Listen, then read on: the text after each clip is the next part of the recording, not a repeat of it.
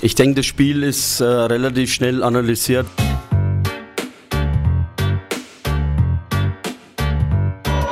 In 16 Spieltagen schoss der Tabellenletzte Motorsul ganze sechs Tore. Gestern kamen gleich drei gegen eine von allen guten Geistern verlassene Wismut-Mannschaft hinzu. Zweimal Seifert und einmal Schellhase sorgten für den ersten Suler Sieg.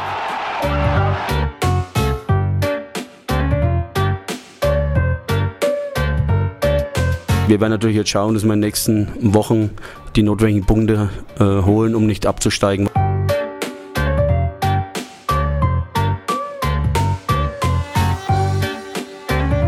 Darauf bauen wir auf, das habe ich den Jungs auch gesagt. Also kämpferisch top, spielerisch, ja, haben wir viel zu tun.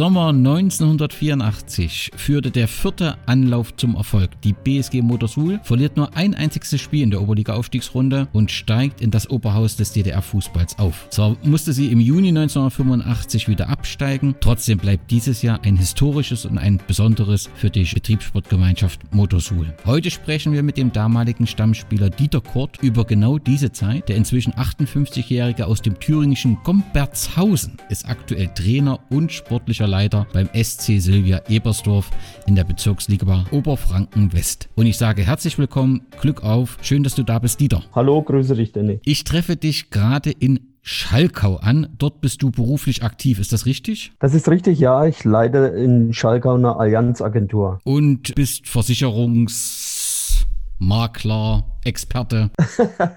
ja, Makler nicht, also Versicherungsvertreter für die Allianz. Du bist gebürtiger Thüringer und wohnst in Gompertshausen. Stell uns ganz kurz deinen Heimatort vor, falls ein Teil der Hörer diesen Ort noch nicht kennt. Ja, ich bin ähm, in Gompertshausen auch aufgewachsen. Gompertshausen liegt im südlichsten Zipfel Thüringen, direkt an der bayerischen Grenze. Wir waren äh, zur DDR-Zeit Sperrgebiet. Das heißt, ähm, wenn ich mir richtig gut Mühe gebe und einen Stein 200 Meter weit werfen kann, dann landet der in Bayern. So muss man sich das vorstellen. Ich könnte mir vorstellen, dass einige Hörer Sperrgebiet äh, nicht mehr kennen und das ist ja. auch gut so. Kannst du kurz erklären, mit was das Leben im Sperrgebiet verbunden war? Das Leben im Sperrgebiet war eigentlich da, äh, hauptsächlich damit verbunden, dass wir im grenznahen Raum gewohnt haben und die Grenze ist ja besonders geschützt worden. Das heißt, es durften in dieses Sperrgebiet auch nur Leute einreisen, äh, die dort wohnten oder mit einer Sondergenehmigung. Das war ein sogenannter Passierschein. Äh, der musste dann ausgestellt und an bestimmten Kontrollstellen äh, vorgezeigt werden. Es war eigentlich der gesamte Landkreis Hildburghausen ähm, war damals Sperrgebiet. Ja, und wenn man in dem Sperrgebiet gewohnt hat, stand man auch,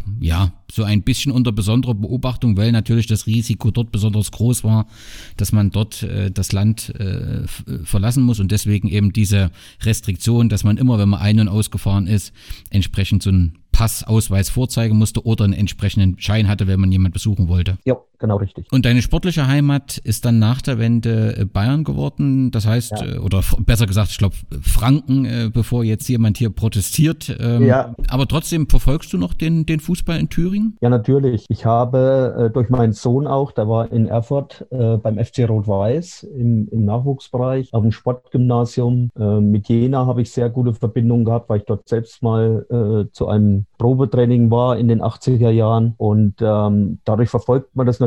Allerdings ist es natürlich ist es auch schade, äh, was der Thüringer Fußball zurzeit zu bieten hat. Also wir haben keine Mannschaft im, im Profibereich und ja, es ist äh, aktuell für, für unser Thüringer Land sehr schwierig. Ja, da bist, bist du im Prinzip die personifizierte Wiedervereinigung. Du wohnst in Thüringen, ähm, gehst deinem Hobby, dem Fußball in Franken nach. Besser kann es ja eigentlich nicht sein. Und wir wollen dich und deine Karriere natürlich mit der besonderen Station BSG Motorsul näher vorstellen. Und da müssen wir in Hildburghausen, wenn ich richtig recherchiert habe, anfangen. Dort hast du, äh, glaube ich, bei der BSG Motor über SK Hildburghausen angefangen. Ist das zutreffend? Das ist richtig. Ähm, ich bin äh, zur SK nach Hildburghausen gekommen, weil ich ähm, äh, mein Abitur in Hildburghausen gemacht habe. Und äh, Hildburghausen war damals neben Pfalzdorf, auf den Verein werden wir sicherlich auch nochmal kommen, äh, der höchstspielende Verein in der Umgegend. Und es hat sich angeboten. Ich bin dann auch, ähm, als ich damals in die achte Klasse gekommen bin, nach Hildburghausen gewechselt und habe dort auch gespielt, bis ich dann ähm, nach Suhl ähm, übergesiedelt bin. Hildburghausen, die, die SK, also wenn ich richtig äh, geschaut habe, SK steht für Erzgebirgisches Schraubenwerk Karl-Marx-Stadt und in Hildburghausen gab es damals den, den, den volkseigenen Betrieb Schraubenkombinat, ja. das war der Trägerbetrieb. Du hast gesagt, der höchstklassige, es war die Bezirksliga, ne? Die dritte Liga damals. Ja, ähm, ich habe aber angefangen in Hildburghausen, da waren wir noch in der Bezirksklasse, also in der vierten, sind dann aufgestiegen und hatten dann auch in der Bezirksliga ein sehr, sehr gutes Jahr. Das äh, hat gegipfelt in einem äh, Aufstiegsspiel gegen äh, Schmalkalden für die DDR-Liga. Wir haben es damals leider nicht geschafft. Schmalkalden ist nach zwei äh, Spielen äh, damals aufgestiegen in die damals noch fünfgleisige DDR-Liga Staffel E. Ist es richtig gesagt, dass dir der Fußball bereits in die Wiege gelegt hat, dass du ein sehr sportliches Elternhaus hattest? Ja, also mein Vater selbst äh, Fußball begeistert, äh, Torwart gewesen äh, und ich bin eigentlich äh, auch aufgrund, dass es in unserem Dorf nichts anderes gab, äh, immer auf dem Fußballplatz gewesen. Äh, teilweise so, äh, dass es neben dem Fußball äh, schwierig für mich war, was anderes zu machen. Äh, eine kleine Anekdote, aus dem Schulbus ausgestiegen, die Tasche an, an der Bushaltestelle stehen lassen und am nächsten Morgen gemerkt, äh, die Tasche ist nicht mehr da, weil ich gleich anschließend auf dem Fußplatz bin und habe dann auch vergessen, die Tasche wieder mit nach Hause zu nehmen. Also das war schon ja, Fußball hat schon immer mein Leben bestimmt. Nun war es ja so, dass zu DDR-Zeiten, wenn ich das richtig wiedergebe, dass die, die Besten äh, wurden versucht, aufs, aufs Sportgymnasium ähm, äh, zu bringen oder auf die Sportschule. Ich weiß nicht, gab es in deiner Region eine entsprechende, einen entsprechenden Ort, wo man im Prinzip die Fußballer besonders gefördert hat? Oder gab es mal die Idee, nach Erfurt oder Jena zu wechseln? Äh, bei uns gab es äh, den Ort und zwar ist es Westhausen. Dort bin ich auch in die Schule gegangen und wir hatten einen, einen Sport Sportlehrer, der hat uns unwahrscheinlich gefördert.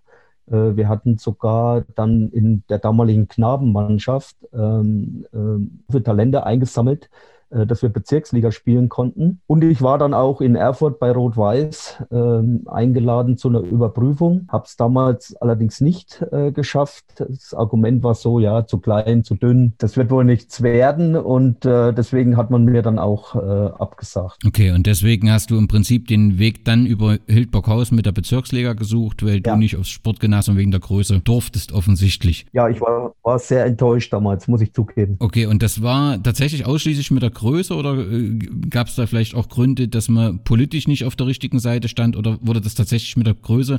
Weil ich kann mich ja auch an einige Spieler im DDR-Fußball erinnern, die nun jetzt auch nicht zwingend die größten waren. Ja, also wir waren damals, ich glaube, vier Jungs, ähm, äh, die dort eingeladen waren, um die Begründung bei mir war, ja, der Papa ist nur 1,65, die Mama ist 1,55. Äh, der Junge, der wird äh, keine 1,80 werden, äh, ist auch ziemlich schmal. Ich war da, da wirklich damals ein, ein, ein, kleiner, dünner Kerl, äh, wenn ich es mal so salopp sagen darf. Und das war für mich die offizielle Begründung. Ob es noch andere Gründe gegeben hat, kann ich im Nachhinein nicht äh, ja. sagen. Du hast trotzdem, bist trotzdem deinen Weg gegangen, aber vielleicht nochmal ganz kurz in Richtung Nachwuchsfußball. Du bist ja auch mhm. ähm, als Trainer aktiv und hast dort auch ähm, Erfahrungen.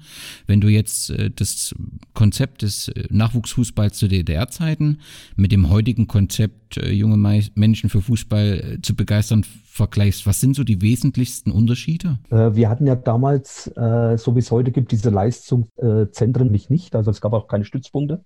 Äh, das, was mir in Erinnerung geblieben ist, wir sind also gesichtet worden über Kreisauswahl, Bezirksauswahl und haben dann un untereinander in den Bezirken auch gespielt. Und das war ähm, eigentlich die, die Grundlage, damit die jungen Talente auch gesichtet werden. Heute ist es meistens so, ähm, DFB-Stützpunkt, ähm, viele Kilometer Meter vielleicht noch entfernt. Äh, dann äh, werden die Jungs ausschließlich im, im, technischen Bereich geschult dort. Und äh, wer auffällig ist, hat die Chance, gerade in Thüringen war es ja immer Karl Zeiss Jena und äh, Rot-Weiß Erfurt. Und es gibt die Möglichkeit, dann natürlich in die Bundesliga-Leistungszentren äh, äh, zu kommen. Der große Unterschied ist meiner Meinung nach, wir konnten uns damals äh, mehr und einfacher entwickeln. Heute ist der Druck auch in, in, im Jugendbereich schon ziemlich hoch. Äh, und man merkt jetzt auch, dass viele Talente diesen Durchbruch äh, nach ganz oben nicht schaffen. Hat natürlich unterschiedliche Gründe. Ähm, in der damaligen DDR-Zeit war es eben so, äh, dass die Jungen besonders gefördert worden sind.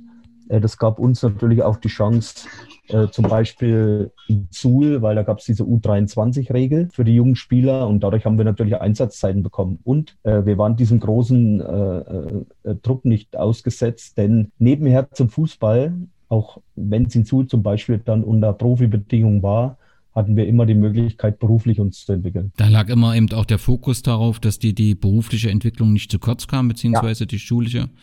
Das, das ist wohl auch ein, vielleicht ein großer Unterschied. Man versucht das natürlich heute sicherzustellen, aber da lag schon ein besonderer Fokus drauf.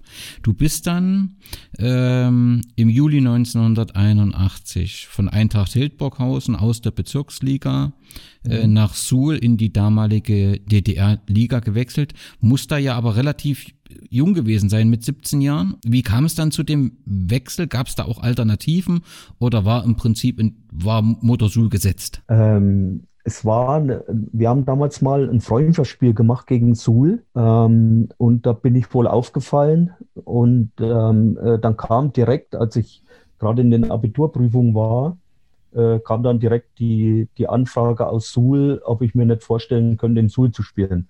Mein äh, Vater dann drauf gedrungen, erst wird das Abitur fertig gemacht in Hildburghausen und dann können wir über den Wechsel reden. Und der ist dann im Sommer, ich, äh, 81 ist der dann äh, vollzogen worden. Das war für mich natürlich ein absolutes Highlight, weil äh, zweite Liga äh, in unserem Umfeld nach dem gescheiterten Versuch damals als Jugendlicher in Erfurt war das natürlich meine große Chance, wenigstens äh, in der zweiten Liga zu spielen. Mit was hat man dich dann, na, gelockt ist vielleicht der falsche Begriff, aber was war, was war der, der, der Benefit für den Wechsel? Also, wenn ich mich an DDR-Zeiten erinnere, ging es im Wesentlichen immer um Wohnungs-, um vielleicht bei der Pkw-Geschichte etwas nach vorne zu rücken und auch Telefon. Sind solche Dinge gewesen, die dann einen den Wechsel leichter gemacht haben? Ähm, nee, das war eigentlich nicht das Thema. Ähm, wir waren damals, als ich nach Suhl gewechselt bin, wie so eine kleine WG. Ähm, da war also zum Beispiel der damalige äh, Spieler Roman Seifert, ähm, der ist so alt wie ich oder ich glaube ein Jahr jünger oder ein halbes Jahr jünger, der ist äh, auch mit nach Suhl gewechselt und wir haben dann in einer WG gewohnt, also die Wohnung war jetzt nicht das Thema. Und bei mir war es dann so ein Sonderfall. Ähm, ich bin dann direkt im Oktober mit 18, ich bin im September 18 geworden und im Oktober äh, bin ich eingezogen worden zur NVA. Das war natürlich äh, ja, ein, für mich ein absoluter Dämpfer, weil gerade zu der Zeit war es dann ein Thema, ja, bekommst eine Wohnung. Äh, meine damalige Freundin, jetzige Frau, äh, wir haben schon überlegt, ob wir dann nach Sud übersiedeln. Und dann kam der Einberufungsbefehl. Jetzt kann man vermuten, dass es vielleicht äh, so ein, so ein Wink aus Hildburghausen nochmal war, vom Wehrkreiskommando, dass man gesagt hat, okay, jetzt ist einer unserer besten Spieler weggegangen, jetzt ähm, geben wir ihm noch eine mit. Und auf dem Einberufungsbefehl stand Kühlungsbahn. Wahnsinn. War ja damals tatsächlich eben kein Bescheid, sondern ein Befehl. Und äh, offensichtlich, selbst wenn die äh, DDR im Fußball sich entwickeln wollte und besser werden wollte, gerade mit Blick auf äh, den Westen, hat man dort offensichtlich gesagt, dort ist nichts zu verhandeln. Und äh, du musstest tatsächlich anderthalb Jahre nach Kühlungsborn, richtig? Richtig. Ähm, in Sulis ist damals gesagt, ja, das kriegt man vielleicht noch hin, dass du nach Bad Salzung kommst oder vielleicht so zu bleiben kannst. Aber ich hatte dann zumindest erwartet, äh, dass man sagt, okay, Spiele bei einer äh, äh, ASG, ob das jetzt Frankfurt oder, oder äh, da gab es ja verschiedene Vereine, die, die hochklassig gespielt haben. Deswegen konnte ich diese Entscheidung oder diesen Befehl äh, Kühlungsborn nur sehr, sehr schwer nachvollziehen. Und in Kühlungsborn hast du dann wo Fußball gespielt? Also hast du dich dann nur fit gehalten oder hast du dann gar keinen Anschluss? Doch, doch, wir haben Bezirksliga Rostock gespielt mit Vorwärts Kühlungsborn. Das war mein Glück, ähm, muss ich im Nachhinein sagen. Also war ja dann auch dritte Liga. Ähm, da war äh, Greifswald mit dabei, Schifferthafen, Rostock. Äh, also da waren schon gute Mannschaften. Und wir hatten auch eine, eine ordentliche äh, Truppe in, in Kühlungsborn. Und da war zum Beispiel ein Andreas Böhm oder ein Uwe Jaczewski, die später dann mit nach Suhl gewechselt sind. Na, das passt da. Also hattest du dann trotzdem einen fußballerischen Anschluss gefunden, aber ja. natürlich war deine, deine Hoffnung auf eine Entwicklung in Suhl erstmal ähm, gebremst. Nochmal ganz kurz zu der Ansprache, als man dich für Suhl gewonnen hat. Äh, war das direkt der Trainer, der dich angesprochen hat oder wer hat dann im Prinzip diesen Wechsel konkret eingeleitet? Ja, einmal der Trainer, Ernst Kurt, ne, selbe Nachname, aber wir sind nicht verwandt, äh, hat sich dann äh, so ergeben und äh, es war noch ein, ein Präsidiumsmitglied, die haben mich direkt in Hildburghausen besucht und wir haben dann über die, die Perspektiven und Möglichkeiten gesprochen und das hat mich dann letztendlich auch überzeugt. Und weil du gerade so die Perspektive ansprichst, es war ja diese Zeit in der DDR, wo man eigentlich den Fußball in den Bezirkshauptstädten ähm, ja, konzentrieren wollte. Nun äh, hatten wir eine ganze Zeit lang in Steinach sehr erfolgreichen Fußball. Dort wurde gesagt, da soll man sich wieder auf den Wintersport konzentrieren. Hattest du das Gefühl, dass ähm, der fußballerische Schwerpunkt dann eben auch auf der Bezirksstadt Suhl lag und dass Suhl von, von Bezirks- und Parteileitung auch entsprechend unterstützt und gefördert wurde? Ja, definitiv, weil es war ja außerhalb ähm, äh, Suhls war noch Steinach, äh, du hast es gerade gesagt, und äh, in Meining. Ähm, äh, damals war Lok Meining äh, auch eine sehr, sehr starke Mannschaft. Äh, ähm, Schmalkalden mit dazu und Karlivera Tiefenort. Das waren so die, ähm, die Vereine, die hochklassig gespielt haben, aber man hat gemerkt, man hat sich auf Suhl, auf die Bezirksstadt konzentriert, hat auch Leute dazugeholt. Ähm, ja, ich nenne nur mal einen Erhard Mosat, ähm, einen Paul Kersten, die beide vom HFC Chemie kamen, oder ein Gerd Schellhase, ja, oder ein Klaus Müller aus Suhl, den Torwart, äh, aus Jena, den Torwart. Äh, und da hat man schon gemerkt, es konzentriert sich auf Suhl. Und äh, es war auch für mich nie eine Anfrage äh, aus Tiefenort oder aus Schmalkalden da, weil ich denke mal, das ist dann auch so gesteuert worden, dass die jungen Talente aus dem Bezirk Suhl dann auch äh, Richtung Suhl äh, dann entsprechend ja, delegiert worden, so muss man es ja sagen. Wie gesagt, du hast in der Liga angefangen, bist dann auch in die Ligasaison zurückgekommen. War es irgendwann mal vorstellbar, dass man mit Motor in der Oberliga spielt oder war das eigentlich nie ein Thema und man wollte sich in der, in der zweiten Liga, die ja eben die zweithöchste Liga war, äh, einfach äh, bewähren? Oder gab es doch bei dir so ein bisschen den Traum, vielleicht kann man doch nochmal in die Oberliga kommen? Also bei mir gab es den Traum nicht, gebe ich ehrlich zu. Ähm, es war aber so, dass Suhl ja vor meiner Zeit auch schon Aufstiegsrunde gespielt hat. Äh, dort sind sie immer wieder gescheitert, aber die haben äh, im Pokal immer auf sich aufmerksam gemacht. Ja, also Motorsul war irgendwo äh, so das, das Pokal, der Pokalschreck. Äh, dort sind auch, ich glaube, man noch Leipzig ausgeschieden und äh, waren immer enge, äh, enge Spiele. Und in Suhl, das wusste ich dann, als es soweit war, hat man immer mal davon äh, gesprochen, äh, wenn wir wieder in der Aufstiegsrunde sind, wenn wir das schaffen, dann wollen wir auch. Ja, ähm, gegen alle Widerstände, auf die werden wir sicherlich noch kommen. Du bist dann 1983 zurückgekommen? Ja, im Frühjahr 83. Und hast dann eben diese Saison 83, 84 mit gestaltet. Suhl hat in dieser Aufstiegssaison in der DDR-Liga Staffel E, muss man ja sagen, waren fünf Staffeln zu diesem Zeitpunkt. Die Meister mussten dann in der Aufstiegsrunde um die zwei Aufstiegsplätze kämpfen. Suhl musste erstmal in der Staffel E, die aus meiner Sicht immer eine, eine starke und knappe Staffel war, erstmal sich äh, behaupten. Suhl hat in der Saison 22 Spiele waren's, fünf Niederlagen äh, kassiert in dieser Meistersaison. Kannst du dir noch vorstellen, gegen wen ihr verloren habt damals? Ah, wir haben mal ein, an eins kann ich mal, mich erinnern, das war ein böses, das war nämlich eine Heimniederlage gegen Rula. Richtig, richtig, mit 0 zu 4. Ja, ja, die war böse. Danach, wir waren der Tabellen, Tabellenführer und nach diesem Spiel, da kann ich mich erinnern, da wurde in der Woche, da wurde alles zusammengerufen. Äh, ja, da war der Parteisekretär da aus dem, aus dem Betrieb. Äh, die Vorstandschaft hat gesprochen, der Trainer war unter Druck. Also das war die Niederlage, an die erinnere ich mich. Aber ansonsten, ich glaube, wir haben uns immer schwer getan gegen Nordhausen. Mhm. Das war ein 1 zu 2 äh, Niederlage in Nordhausen, richtig? Aha, okay. Ähm, ja, ansonsten die Derbys haben wir, glaube ich, alle gewonnen, die im, im, Umfeld waren. Gegen Kali weiß ich nicht mehr so genau. Im Tief, glaube ich, ein Unentschieden oder vielleicht auch knapp verloren? Nee, da trügt dich dein Gefühl, das war der höchste Sieg, da habt ihr 5 zu 1 gewonnen und, und die anderen Niederlagen neben Rula war eben in Nordhausen, in Gera, in Rudesleben und in, in Weimar. Ach, in Rudesleben ekelhaft 3 zu 2, glaube ich, stimmt's? 4 zu 2, fast. 4 genau. zu 2, gut. Das war gleich am Saisonanfang, was zweite oder das dritte Spiel auswärts. An was denkst du noch, wenn du an die Saison denkst? Du hast gerade gesagt, gegen Rula, da war ordentlich Palermo offensichtlich. Was, was hat die Saison bis zur Aufstiegsrunde noch geprägt, an was du dich erinnerst? Ja, wir haben, ähm, äh, wir waren mal in einem Flow drin, da haben wir, glaube ich, sechs, sieben, acht Spiele hintereinander alle gewonnen. Äh, hat gegipfelt mit dem Heimsieg gegen Sondershausen. Ähm, der war relativ deutlich und für mich ähm, äh, das, das Prägendste, was ich äh, mir auch äh, gemerkt habe, war mein Sieg Siegtor in Schmalkalden. Da haben wir 1-0 gewonnen, das war das letzte Spiel. Und äh, dort haben wir 1-0 gewonnen und das war dann äh, die, die, Meisterschaft, Meisterschaft in der Staffel E. Die Meisterschaft habt ihr gewonnen und das äh, zur Verdeutlichung, das war auch ähm, ein knappes Ding. Ähm, Motor Suhl war ein Punkt vor Motor Nordhausen und einen weiteren Punkt vor Glück auf Sondershausen. Das waren die ersten drei Platzierten. Äh, und einfach, weil es so romantisch klingt, auf dem vierten Platz war Robotron Sommer da und auf dem fünften Aktivist Carla Wäre Tiefenort.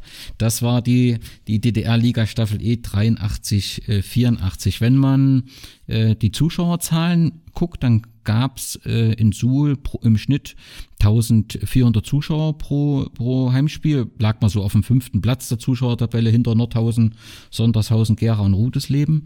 Wie war das für dich in dieser, noch in dieser DDR-Liga-Zeit?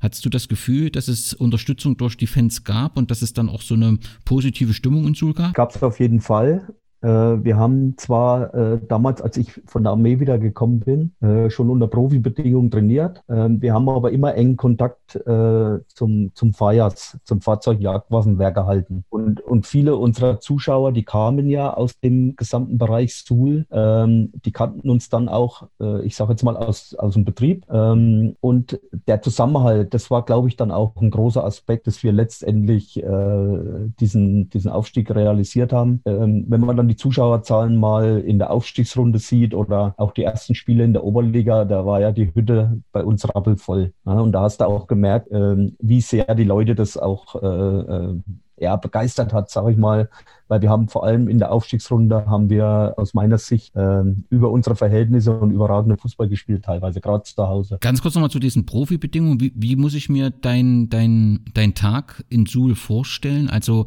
ähm, ihr habt frühs trainiert, nachmittags trainiert, wart ihr dann, wann wart ihr im Werk oder dass ich mir so einen Tagesablauf mal vorstellen kann? Äh, sonst war es immer so gewesen, halbtags arbeiten gehen bis Mittag und dann Nachmittag Training. Äh, das ist dann umgestellt worden nach der äh, Saison, ich glaube, 81, äh, als man in der Aufstiegsrunde wieder mal gescheitert war. Ähm, und dann war es so, wir haben frühs trainiert, dann haben wir zusammen Mittag gegessen und dann nachmittags nochmal trainiert. Diese ähm, Kontakte in die im Betrieb entstanden immer, weil wir hatten ja auch keine acht Wochen Urlaub. wenn also Fußballpause war, da haben wir dann auch, weil es notwendig war, teilweise Schichten gearbeitet in der Firma. Und so entstand dann eben dieser von dir beschriebene diese Beziehung, äh, ja. Diese Beziehung, Zusammenhalt, der führte euch in die Aufstiegsrunde. Wir haben es schon mehrfach gesagt, es ist das vierte Mal gewesen. Zusammen mit Stahl Brandenburg, Vorwärts Dessau, Sachsenring Zwickau und der SG Dynamo Schwerin ging der Kampf um zwei Aufstiegsplätze, das Ganze bei dieser Fünfergruppe mit Hin- und Rückspiel. Und es, äh, du hast schon gesagt, ihr habt ähm,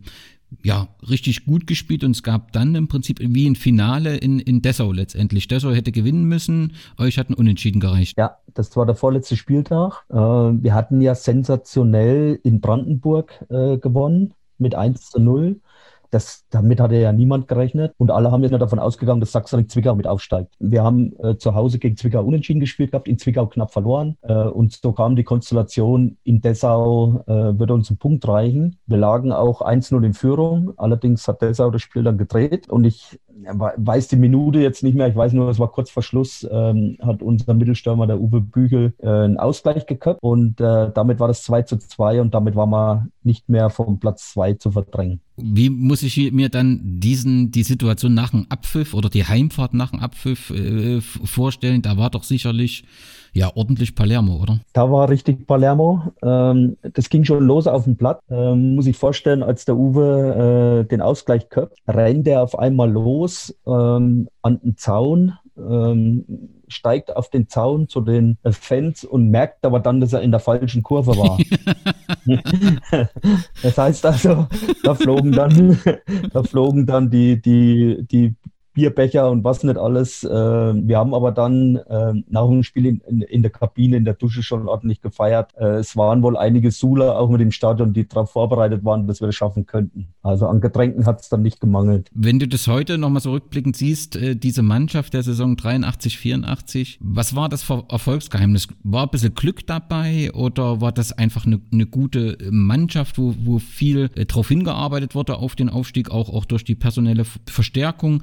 Was war Warum gelang es jetzt im vierten Anlauf äh, aufzusteigen? Ja, aus, aus, meiner Sicht war es so, wir hatten wirklich eine gute Mischung mit äh, vielen erfahrenen Spielern, die auch schon Oberliga gespielt hatten. Äh, wie ich es vorhin gesagt habe, der Klaus Müller hinten im Tor, das, das war schon ein Riesenrückhalt. Äh, Erhard Mozart natürlich unbestritten der beste Mittelfeldspieler, äh, nicht nur Staffel E, sondern der gesamten zweiten Liga. Äh, mit dem Gerd Schellhase, einen, einen, einen treffsicheren Stürmer. Und dann wir Jungen, ja, wir Jungen, das sage ich einfach mal äh, äh, Seifert, äh, Kurt Böhm, der dann dazu kam. Also wir hatten da schon äh, eine richtig gute Mischung. Und als es dann äh, konkret wurde, dass wir das schaffen könnten, da war es ein, ein, richtig toller Zusammenhalt. Ähm, ähm, nicht zu vergessen, unser Libero damals, der, der Wolfgang Reuter, äh, ja, Calvier Baum, äh, äh, sehr, sehr zweikampfstark, kopfballstark, also äh, technisch sehr gut. wir haben da in der Saison uns auch richtig zusammengefunden und das Ergebnis war dann, dass wir als Außenseiter in die Aufstiegsrunde sind und es dann wirklich gepackt haben. Haben Sie heute noch oder hat, hat die Mannschaft heute noch äh, Kontakt zueinander oder geht ja in der Zwischenzeit so ein wenig dadurch, dass alle verstreut sind, äh, verloren? Ähm, nein, wir haben schon untereinander äh, noch Kontakt. Ähm,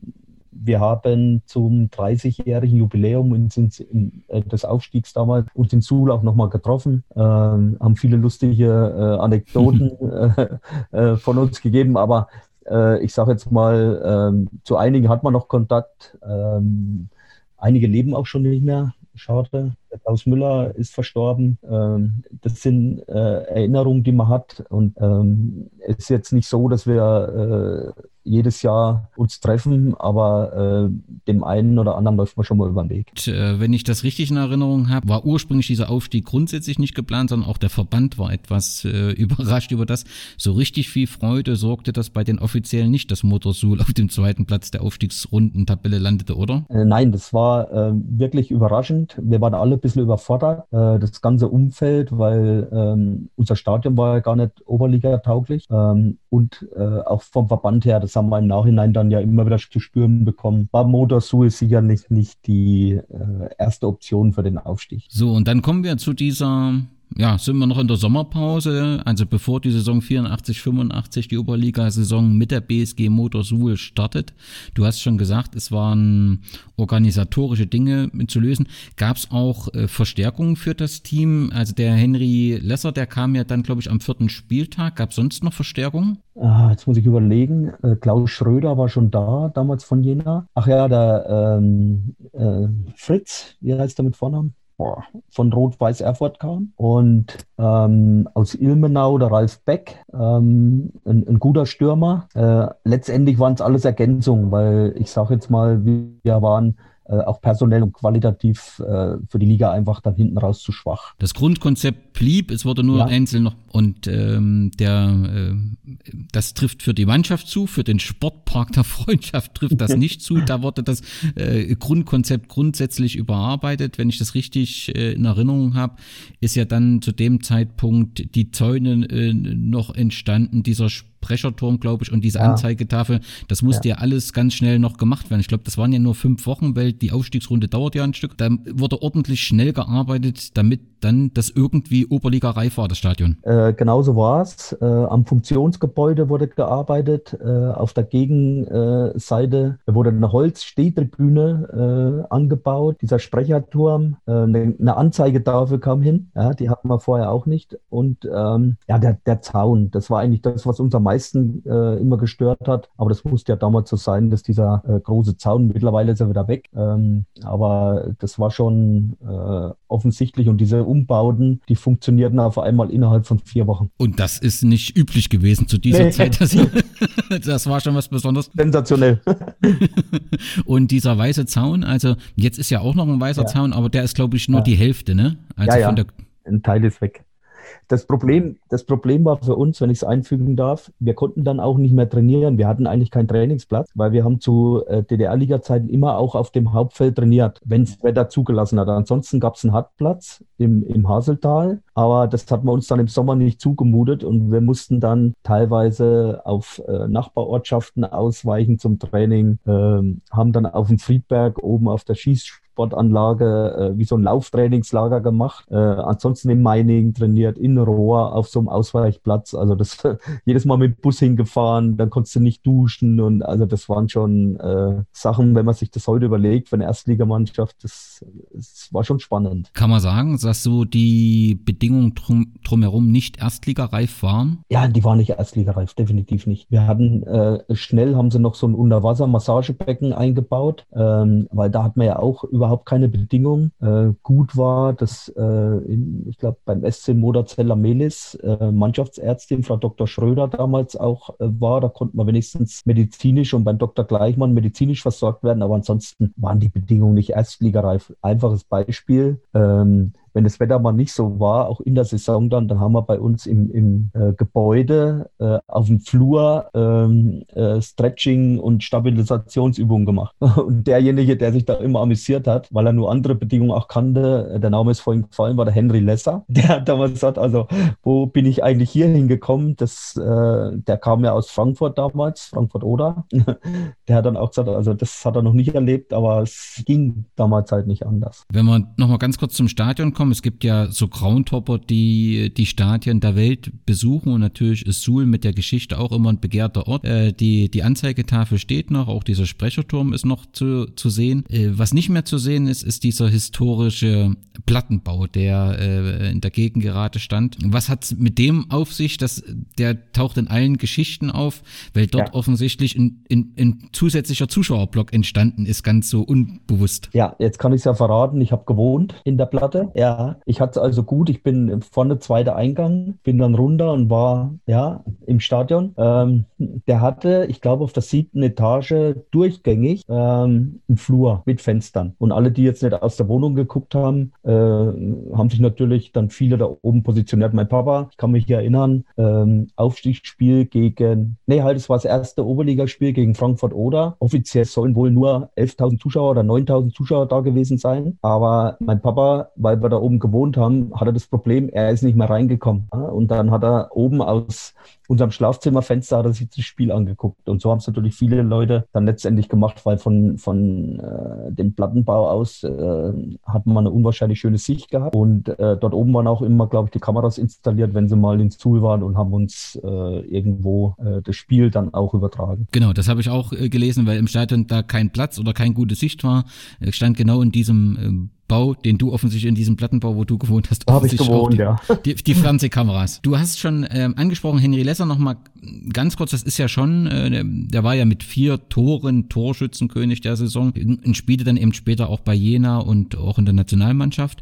Der kam am vierten Spieltag. Mit welchen Argumenten konnte denn damals Motor äh, Suhl solche Spieler ähm, gewinnen und, und, und nach Suhl zielen? Ja gut, Henry stammt ja ähm, aus dem Thüringer Bereich ähm, und er war damals in, in Frankfurt-Oder ähm, auch kein Kandidat für die erste Mannschaft, äh, warum auch immer. Und ähm, ich kann jetzt nicht sagen, über welche äh, Kanäle oder Beziehungen das zustande kam, dass Henry dann zu uns kam. Er war auch ähm, irgendwo nicht, er war ja Skispringer von Haus aus und Henry wurde, wurde äh, uns ähm, auch nicht als die äh, Waffe und Verstärkung angekündigt, sondern ein, ein, Stürmer, der zusätzlich noch kommt. Und eins muss man sagen, der Henry hat sich unwahrscheinlich entwickelt. Ja, schnell, äh, technisch so lala, aber durch seine Schnelligkeit ähm, und sein Ehrgeiz und sein Willen hat er vieles äh, ausgeglichen.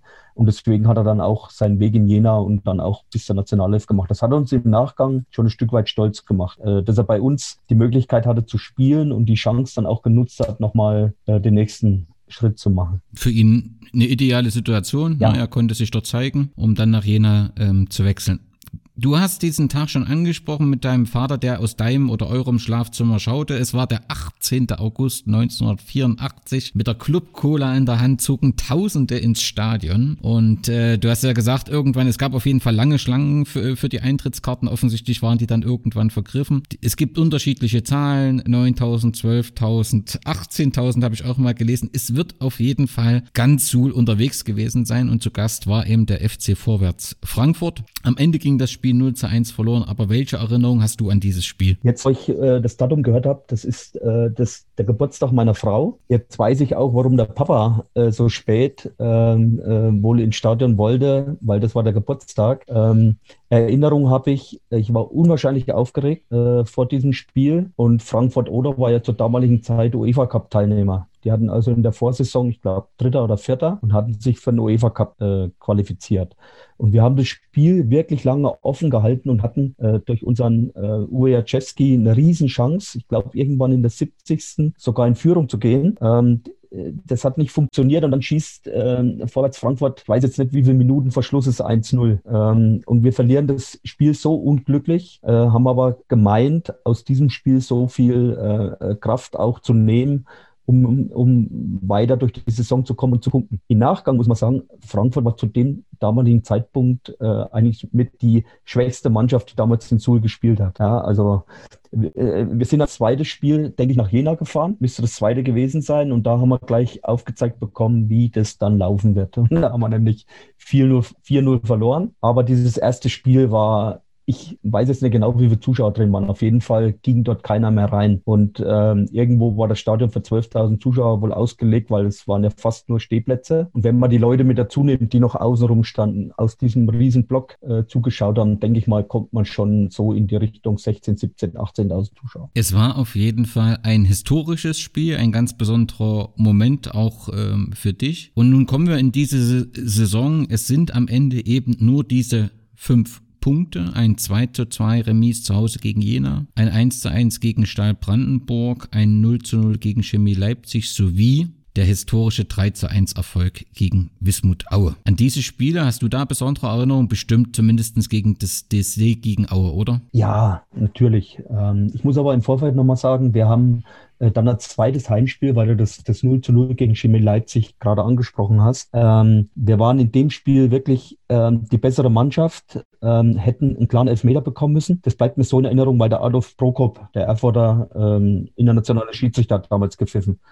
Und dann pfeift er diesen Elfmeter nicht. Der war für uns sonnenklar. Und dann sagt er, ja, äh, was kann ich bei euch nicht pfeifen? Ihr müsst äh, sehen, dass er die Punkte anders holt. Ah, und haben wir uns nach dem Spiel angeguckt und haben gesagt, also äh, wenn das dann so weitergeht, und es ging teilweise so weiter, dann hast du schon gemerkt, ah, Motorsul in der Oberliga, es ist wohl nicht der richtige Verein, weil damals war Halle, glaube ich, nicht in der Liga und Zwickau nicht in der Liga, eigentlich die, die gestandenen. Und es war dann schon ja, ein Fingerzeig für uns dann auch, äh, im Nachgang, äh, wo man sagt, Mensch, hätte vielleicht besser laufen können. Aber der Sieg, äh, weil du es angesprochen hast, gegen Aue, an den kann ich mich sehr, sehr gut erinnern. Da gibt es auch noch Fernsehbilder. Ähm, damals war wirklich schlechtes Wetter in Suhl. Ähm, muss man, ich weiß das Datum jetzt nicht mehr, wann das genau war.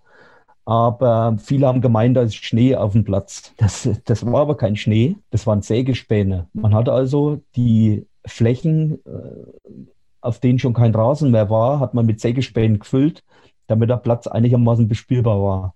Und äh, ich kann mich erinnern, der damalige Torwart Weißflog äh, war ja auch äh, Nationalmannschaft. Ähm, der hat dann gesagt, nee, auf dem Platz kann man keinen Fußball spielen. Ja, und das Spiel ist angepfiffen worden.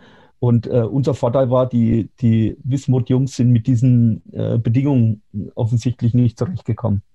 Und dann haben wir wirklich zwei Tore. Das dritte, das war äh, sensationell nach einer Ecke, Kopfball Seifert und da sind bei uns alle äh, Dämme gebrochen, weil es war ja klar, wir werden wieder absteigen, aber wir wollten eins auf jeden Fall schaffen, dass wir ein Spiel gewinnen. Ja, und Auer war damals, ich glaube, auch im oberen Tabellendrittel äh, und das war schon eine Riesenüberraschung, dass wir gerade gegen, gegen Wismut Auer auch mit einigen Nationalspielern Erla und Weißflog und wer da alles noch dabei war, dass wir, dass wir die zu, zu Hause deutlich schlagen und die bessere Mannschaft waren. Ja, die Erinnerung, dass äh, Weißflog das nicht so richtig schön fand damals, die sind noch heute noch da und dass sein Gesichtsausdruck wenig begeistert war von den Rahmenbedingungen.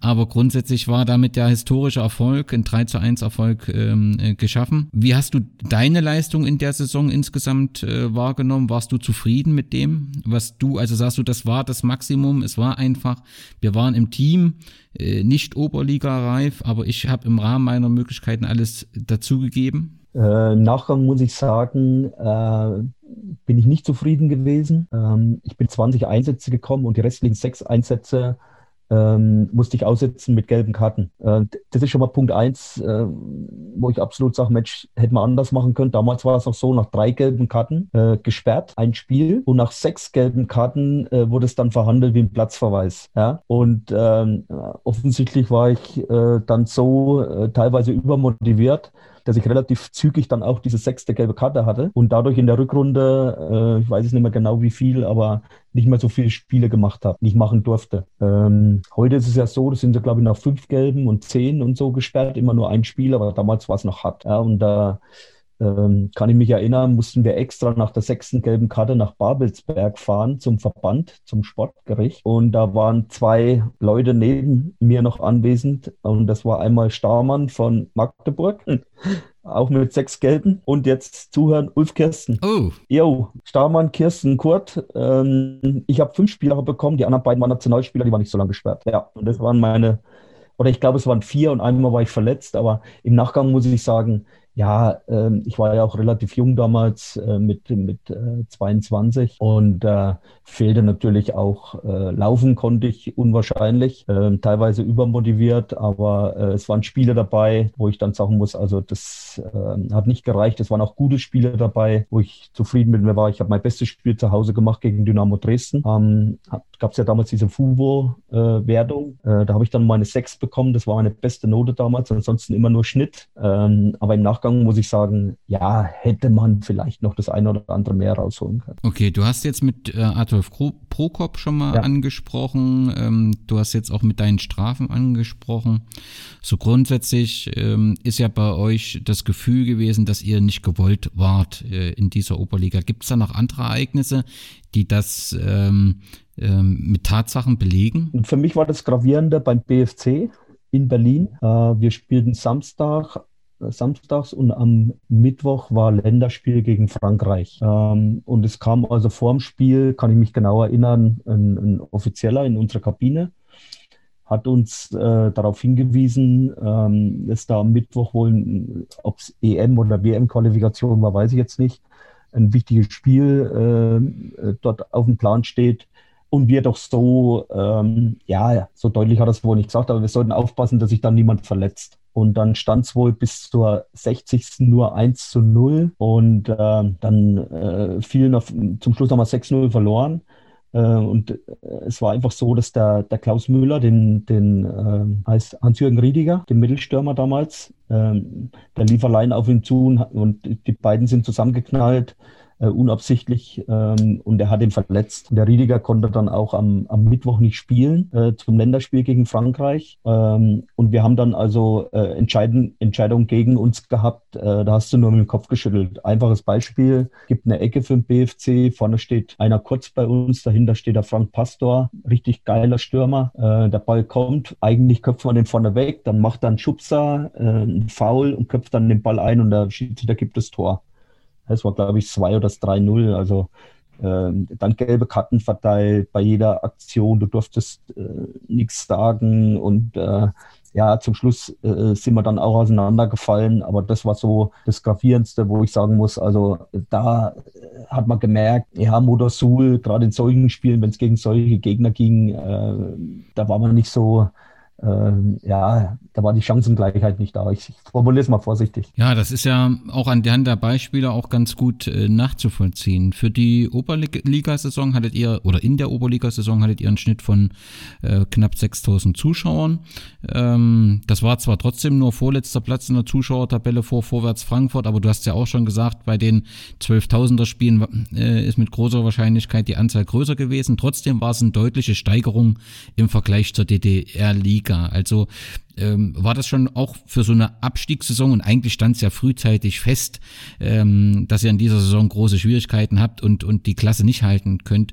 Wart ihr trotzdem mit dem Zuschauerinteresse und der Begeisterung in der Stadt zufrieden? Ja, muss man sagen. Also ähm, dadurch, Suhl ist ja eine kleine Stadt. Ähm, man äh, ist auch immer wieder angesprochen worden in der Stadt äh, auf den Fußball. Äh, man hat schon gemerkt, ähm, äh, der Stolz war da, dass in der Wintersportregion, die ja Suhl damals äh, auch zusammen mit Oberhof und Zelamelis eindeutig war, ähm, äh, dass da der Stolz schon da war, dass wir eine Fußballmannschaft haben, die nach Steinach ähm, wieder Oberliga gespielt hat. Und ähm, wir haben auch manchmal die Helme zu spüren bekommen, wenn wir auswärts fahren, da äh, waren, da hieß es dann so, also es ist besser, ihr zieht eure Skier wieder an und geht langlaufen. Ne? Fußball können da nicht so, aber vielleicht klappt es mit dem Langlauf wieder. Also, aber man hat schon gemerkt, das Zuschauerinteresse hat natürlich da nachgelassen, ähm, äh, weil wer geht schon gern hin äh, und sieht, wie gegen BFC äh, eine Mannschaft äh, 7-0 oder so gewinnt im, im eigenen Stadion. Wir haben aber auch sehr gute Spiele gehabt. Äh, Nochmal gegen Hansa Rostock, da haben wir auch nur 1-0 verloren. Äh, gegen Jena, die hatten wir am Rande der Niederlage. Ähm, da fällt mir ein, äh, ich verschieße einen Elfmeter gegen Grabendien, sonst hätten wir vielleicht noch gewonnen. Wenn man dann die Bilanz anschaut, also ähm, ihr habt ja Wismut Gera dann abgelöst. Ne? Wismut Gera hat in der Saison 77, 78 äh, mit damals sechs Punkten die bisher schlechteste Oberliga-Bilanz. So habt ihr das dann oder ihr seid dann die, die, äh, die letztendlich übrig bleiben als die mit der schlechtesten Bilanz mit einem Sieg, drei Unentschieden und 22 Niederlagen in, in dieser Saison.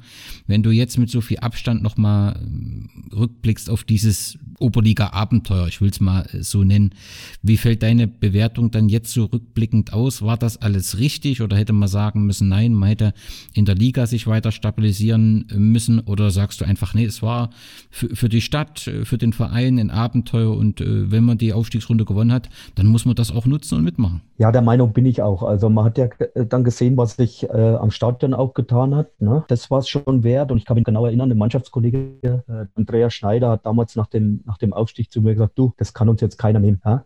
Es, du wirst immer, und, und, das muss ich im Nachgang auch sagen, du wirst immer in deiner Vita stehen haben, du hast Erstligaspiele. Nach der Wende, äh, da hat es mich immer gewundert, ähm, äh, wenn du im, im westlichen Teil Deutschlands warst, da sprachen sie immer von den äh, so und so viel Profi-Einsätze und und und, äh, bis ich irgendwann bei mir auch im Umfeld erklärt habe, ja Leute, wir haben äh, auch Leistungssport gemacht. Ja? Äh, wir haben auch unter den unter Profibedingungen gearbeitet. Im Nachgang muss man, muss man sagen, es war ein Abenteuer. Äh, wir hätten sicherlich, ich weiß jetzt nicht, wer, vor, wer ist denn damals mit abgestiegen? Chemie Leipzig, ne? Genau. Ja, ich weiß jetzt nicht, wie viele Punkte die hatten und ob's, ob der Abstand dann auf dem rettenden Platz, da war irgendwo Stahl Riesa in der Nähe, ähm, ob wir das geschafft hätten, wenn wir noch fünf, sechs, sieben, acht Punkte geholt hätten, aber ich glaube, es hätte auch nicht gereicht. Äh, wir waren eigentlich für äh, diese Oberliga-Saison ähm, war man nicht konkurrenzfähig. Ja, aber es hat sich hat sich absolut gelohnt. Ich habe in, hab in den großen Stadien dann gespielt. Ich habe gegen äh, die prominenten Fußballer gespielt, ob das jetzt Andreas Thom war oder Ulf Kirsten oder Achim Streich. Ja, äh, das, das hat sich schon gelohnt. Nur um es zu vervollständigen, also Suhl mit fünf Punkten, Chemie Leipzig war der zweite Absteiger mit 17 Punkten und oh. auf dem ersten Nicht-Abstiegsplatz war Stahl Riesa mit 20 äh, äh, Punkten damals. Da war schon noch ein bisschen äh, Differenz, ja, aber. Der, hätte der Adolf Prokop den Elfmeter gepfiffen im zweiten Wenn Spiel. ja, Adolf Prokop, das ist auch nochmal eine Geschichte für sich und eine sehr individuelle Geschichte. Äh, die können wir auch nochmal einen kompletten Podcast äh, füllen. Ihr, du bist dann, ach, vielleicht noch mal ganz kurz zu Trainer, Trainer Ernst Kurt. Du hast ja schon gesagt, die, die Namensgleichheit ist nur zufällig. Ja. Aber trotzdem ist er ja eine sehr zentrale äh, Figur. Wie war dein Verhältnis zu ihm? Wir hatten ein, ein, ein sehr gutes Verhältnis. Also der Ernst hat ähm, mich auch unwahrscheinlich gefördert. Ähm, da kann ich auch eine kleine Anekdote erzählen. Äh, als ich nach Suhl gewechselt bin, äh, in jeder Saisonvorbereitung stand immer der Kuba-Test äh, auf dem Plan. Äh, den macht man ja heute nicht mehr. Also zwölf Minuten laufen äh, im Stadion und so viele Runden oder Meter schaffen, wie es nur geht. Ähm, ich hatte vorher nie Erfahrung mit einem Cooper-Test und äh, bin dann los. Ja, hatte in meiner Laufgruppe äh, noch ein paar richtige Spezialisten und äh, das Ziel war immer so acht Runden, das waren so 3200 Meter. Wenn du mehr hattest, gut, ja, drunter sollte man nicht sein. Und ich habe losgelegt und nach der fünften, sechsten Runde wurde mir schlecht. Äh, und dann bin ich dann auch, äh, habe mich auf Rasen geschmissen, habe also abgebrochen. Das ist eigentlich ein No-Go. Ja, man muss sich dann schon mal durchquälen. Und äh, Trainer stand auf der anderen Seite und hat dann so rübergerufen, was ist denn mit dem los? Was haben wir denn dafür eingeholt? Ja, der, der, der kann auch nicht immer acht Runden laufen. Ja, und ähm, im Nachgang ähm, hat er mich zu sich geholt in sein Büro und hat gesagt, so Junge, das war heute für dich der erste, das erste Indiz, hier wird keinem was geschenkt. Ähm, aber du bist jetzt nicht äh, weg, ja, äh, gib weiter Gas und dann äh, schaffen wir das. Und dann hat er mich sogar im ersten Spiel, das war zu Hause ähm, in, in der Runde gegen Gera, ja, mhm. dein Lieblingsverein, äh, muss ich dazu sagen, einen Tag vorher habe ich geheiratet. Oh. Äh, meine Frau Petra, ja, am Samstag. Äh, es war der 26. August und gespielt, ne, 27. und am 28. haben wir gegen Gera zu Hause gespielt hat er mich aufgestellt, Ernst. In dem Vertrauen, ähm, damals habe ich angefangen als Linksaußen, ähm, weil ich das in Hildburghausen auch gespielt hatte. Und äh, wir haben 1-0 gewonnen. Aber nach einer Viertelstunde habe ich gedacht, das ist äh, eigentlich mein letztes Spiel, weil da war ich schon, da war ich schon so, so ausgepumpt eigentlich. Aber ich glaube, nach 60 Minuten oder so hat er mich ausgewechselt. Aber zum, zum Trainer hatte ich ein äh, sehr, sehr gutes Verhältnis, weil der hat ähm, an uns Junge geglaubt und er hat auch, ähm, er hat uns auch unwahrscheinlich gefördert. Zur damaligen Zeit äh, trainingsmethodisch viel in dem Bereich Ausdauer, Kraft, Kondition. Ähm, spielerische war jetzt nicht so unser Ding, aber ähm, ich habe ihm wirklich diesen Weg, der dann über die Oberliga und dann die folgenden Jahre in der DDR-Liga äh, war, habe ich ihm viel zu verdanken. Ja, und der hat ja letztendlich diese Erfolgsgeschichte geschrieben äh, als Trainer der BSG Motor Suhl. Du hast schon gesagt, es folgte ähm, der Abstieg und du hast dann noch äh, von 1985 bis 1990 mit Motor Suhl in der DDR-Liga gespielt. Ja. Gab es nach dem Abstieg Überlegungen zu wechseln? Ja, ich hatte, ähm, es muss gewesen sein, die Saison 88, 89, ähm, habe ich in Jena die Vorbereitung absolviert, äh, damals beim Loda Kurbio-Weit. Ich muss sagen, so fit wie damals war ich danach nie mehr. Äh, das ist teilweise drei oder viermal am Tag trainiert worden. Und äh, als dann die äh, Entscheidung stand, ja, nehmen wir den Dieter Kurt mit nach äh, Jena, gab es noch einen anderen Kandidaten, das war der Bernd Lindrath damals. Ähm, der kam aus Eisleben, der war auch zur äh, äh, Vorbereitung mit dort. Man hat sich dann für den Band entschieden. Ähm, war eine gute Entscheidung, weil ich war damals in Suhl schon so sesshaft. Ähm, äh, meine Frau hatte einen sehr, sehr guten äh, Arbeitsplatz, äh, war Verkaufsstellenleiterin in Delikat in Suhl. Ähm, und es war für mich eigentlich nicht vorstellbar, dass ich nach Jena äh, wechsle. Ja? Das habe ich dann auch äh, deutlich gemacht, aber ich glaube, das war letztendlich nicht die Entscheidung, äh, weil man hat einen Linksbeiner, einen Zehner gesucht und der war ich damals einfach nicht. Aber da habe ich sechs Wochen Vorbereitung gemacht, äh, bin ich nach Suhl wieder zurückgekommen und gesagt, was ist mit dem los? Der läuft ja alles in Grund und Boden mittlerweile. Ganz kurz für die Hörer, die nach der Wende geboren sind oder äh, nicht in den neuen Bundesländern oder in den damaligen groß geworden sind, delikat. Beschreib uns ganz kurz delikat. Ähm, ein Feinkostgeschäft in der DDR, da gab es, ich glaube, in allen Bezirksstädten, Hauptstädten. Genau. Äh, gab es da den, den Laden, es gab ja den Gegenpart, das war der Indershop, dort konntest du mit D-Mark zahlen. Aber für die normalen DDR-Bürger, in Anführungszeichen, hat man einen, äh, einen Laden geschaffen, äh, wo man auch ähm, Waren aus dem westlichen Ausland kaufen konnte. Schnupftabak, besondere Spirituosen. Äh, und meine Frau war dann ähm, äh, ein Jahr zuvor Verkaufsstellenleiterin dort geworden. Deswegen war das auch nie ein Thema, dass wir nach Jena ziehen. Und da kann man diesen Begriff perfekter Arbeitsplatz gerade noch unter dem Aspekt äh, ja. DDR-Situation, äh, der trifft es in jeder ja, ja. Hinsicht. Du, du hast DDR-Liga, gibt es da, da hat ja Mutter auch in den, in den Jahren, ähm, sagen wir mal, nach dem Abstieg bis zur Wende immer auch äh, gut mitgespielt, auch immer oben mitgespielt. Gibt es da in der DDR-Liga ähm, Spiele, Duelle, wo du dich besonders erinnern kannst oder die in, besonders in Erinnerung geblieben sind? Ja, äh, ich kann mich gut erinnern, in, in der einen Saison, ich weiß nicht mehr welches war, ist äh, der HFC Chemie dann aufgestiegen. Äh, in Halle haben wir klar verloren, aber in Suhl äh, haben wir 3-0 gewonnen. Ähm, das war eins äh, auch meiner besten Spiele. Ähm, und dann ähm, die Saison 88, 89. Ähm, das war dann äh, wohl unsere beste Saison. Da waren wir zum Schluss auch ziemlich weit oben mit. Und äh, durch die Neueinteilung, dass es nur noch zwei Staffeln gab, ähm, hat sich natürlich das Niveau der Liga unwahrscheinlich äh, auch erhöht. Ja? Ähm, ich sage jetzt mal, da war dann Chemie Leipzig mit dabei, mit dem Uwe Rösler, kann ich mich erinnern ähm, Chemie Böhl mit dem Klaus Hafenstein, die, der ja in der Oberliga schon für Furore gesorgt hat, oder äh, äh, solche, solche Spiele, Notthausen, Sondershausen, Kehra, das waren absolute Highlights. Da waren die Zuschauerzahlen auch noch mal ein Stück weit höher als damals in der, in der Staffel E. Dann kam ja die Saison 89 90. Motor spielte Staffel B, Saisonende landete Motor auf dem neunten Platz, also genau in der Mitte. Hast du die ganze Saison noch mitgemacht und wie hast, wie hast du diese Saison erlebt? Gab es auch in Suhl während der Saison schon einen großen Verlust an Spielern? Ja, den gab es tatsächlich. Ähm, ich habe die Saison fertig gespielt. Ähm, damaliger Trainer Wolfgang Bartusch, bis heute ein sehr guter Freund. Ähm, ich habe ihn auch letztens mal wieder getroffen, als wir in Steinach gespielt haben. und es war nach dem November 89, hat sich ja die Situation geändert. Wir haben das erstmal gar nicht so, äh, also ich persönlich gar nicht so registriert, dass sich äh, bei uns in der Mannschaft auch was tut.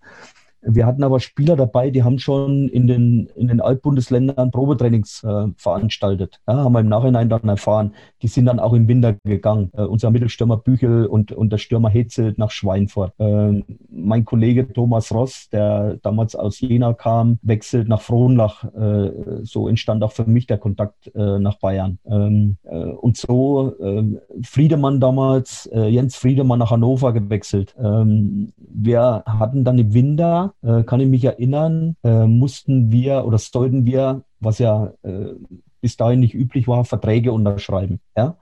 Ähm, und äh, ich hatte damals auch ähm, überlegt, wie geht es denn weiter? Ich war 27. Ähm, äh, schaffst du vielleicht äh, auch nochmal den Sprung woanders hin im, im, im Profibereich? Äh, habe dann lange mit meiner Frau auch darüber diskutiert äh, und hatte mich dann entschieden, in Suhl keinen Vertrag zu unterschreiben für die nächste Saison. Ähm, hätte es gemacht mit der Bedingung, dass man einen Arbeitsplatz beschafft, weil ähm, ich hatte zwar mein Studium noch abgeschlossen, aber dem Fahrzeug- und Jagdwaffenwerk ging es damals dann schon auch nicht mehr so gut, also konnten sie mir nichts äh, anbieten. Äh, Thema war dann Sparkasse oder Finanzamt. Äh, habe mich aber dann entschieden, ähm, ich werde mich mal umsehen und habe dann diesen Vertrag nicht unterschrieben zur Wendezeit. Und dann kam wirklich die die äh, Anfrage aus Frohnlach. Da war dann der Präsident mal in Suhl, hat sich ein Spiel angeschaut, hat damals gegen Krumm-Hermersdorf, kann ich mich noch genau erinnern, haben wir auch noch verloren. Und wir saßen dann in dem schönen Block, den wir vorhin erwähnt haben, äh, saß er dann nach dem Spiel bei mir zum Kaffee, äh, Präsident und der zweite Vorstand. Äh, Präsident muss man wissen, ein ganz bekannter Mann in Bayern, Willi Schillig, hat eine äh, Polstermöbelfirma in Frohnlach ähm, und äh, fußballverrückter Mäzen, der äh, in dem Verein dann so viel Geld investiert hat, dass die dort eine, eine äh, Drittligamannschaft, eine Bayernligamannschaft hatten. Und der hat mir dann damals angeboten, ähm, wir besorgen dir einen Job und äh, du kannst erstmal in Suhl wohnen bleiben, weil die Entfernung ist jetzt nicht so weit, kriegst ein Auto von uns und fängst fängst bei uns dann im Sommer 90 in der Bayernliga. Nee, damals war es Landesliga. und das habe ich mir dann angeguckt und bin zusammen mit meinem äh, Freund Thomas Hüttel, der mit in Zuhl war, der, der hatte gerade seine Armeezeit auch beendet, beendet und wir sind dann zusammen nach äh, Frohnlach gewechselt. Aber ich habe die Saison zu Ende gespielt.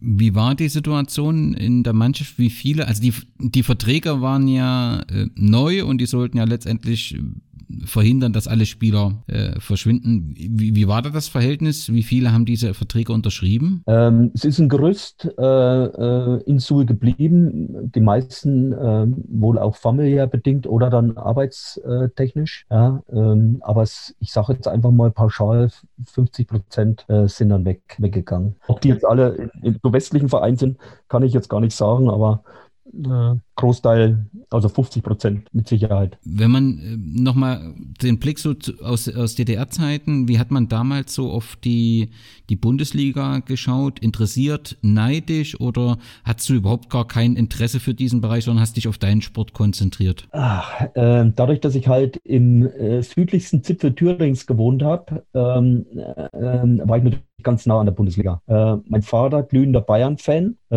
hat sich immer äh, da geäußert, wenn die Sportschau am Samstag kam. Ähm, und dann sagte immer, du, Dieter, wenn die Bayern spielen, rufst du mich. Und dann kam er rein, sein Spiel war weg und dann ist er wieder gegangen. Was anderes hat ihn gar nicht interessiert. Ja? Ähm, und wir haben natürlich die, die Bundesliga verfolgt, ähm, auch zur, zur Sula-Zeit konnten uns aber ja nie vorstellen, dass es vielleicht für uns auch mal ein Thema wird. Ja, und es gab ja dann ähm, wenige aus unserer Mannschaft jetzt, die das, äh, der einzigste, an dem ich jetzt erinnern kann, ist der Jens Friedemann, der damals nach Hannover gewechselt ist, ist auch Pokalsieger geworden mit Hannover 96. Und äh, mein Mannschaftskollege Klaus Schröder, der äh, war mal Co-Trainer beim Magath in, in, in Hamburg. Äh, aber äh, das Bundesliga war schon ein Thema. Ja, aber jetzt nicht, äh, wo man gedacht hat, ja, das könnten wir selber mal spielen. Du sagst, 1990 gab es dann diesen äh, Neustart, nachdem Präsident und zweiter Vorstand äh, in deiner Wohnung in Kaffee getrunken haben. Ja. Habt ihr, hast du dich entschieden, nach Frohnlach ähm, zu wechseln?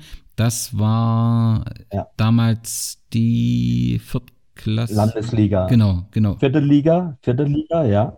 Ja. Und du bist aber dann 92. Äh, wir sind dann noch ein Jahr Landesliga und dann sind wir aufgestiegen in die Bayernliga. Und äh, die Bayernliga war damals ja die dritte Liga und gerade in der Saison äh, war die top besetzt, wirklich top besetzt. 1860 München mit Werner Loran damals als Trainer, die sind dann noch aufgestiegen.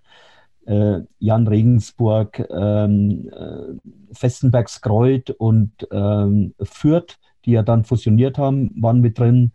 Ähm, es war also wirklich äh, eine Top-Bayern-Liga. Ich habe mich leider in der Saison äh, dann verletzt. Ähm, hab, weiß nicht, wie viele Spiele ich gemacht habe, aber wir sind dann wieder abgestiegen, weil die, die Liga wirklich, FC Augsburg war damals auch drin, ähm, sind dann wieder abgestiegen und dann habe ich aber noch zwei Jahre äh, nach der Verletzung, ich hatte mir ähm, Innenba einen Knorpelschaden und ein Band gerissen im Knie. Ähm, und zur damaligen Zeit war es so, äh, das Einzige, was unser Präsident Willi Schillig nicht leiden konnte, waren verletzte Spieler.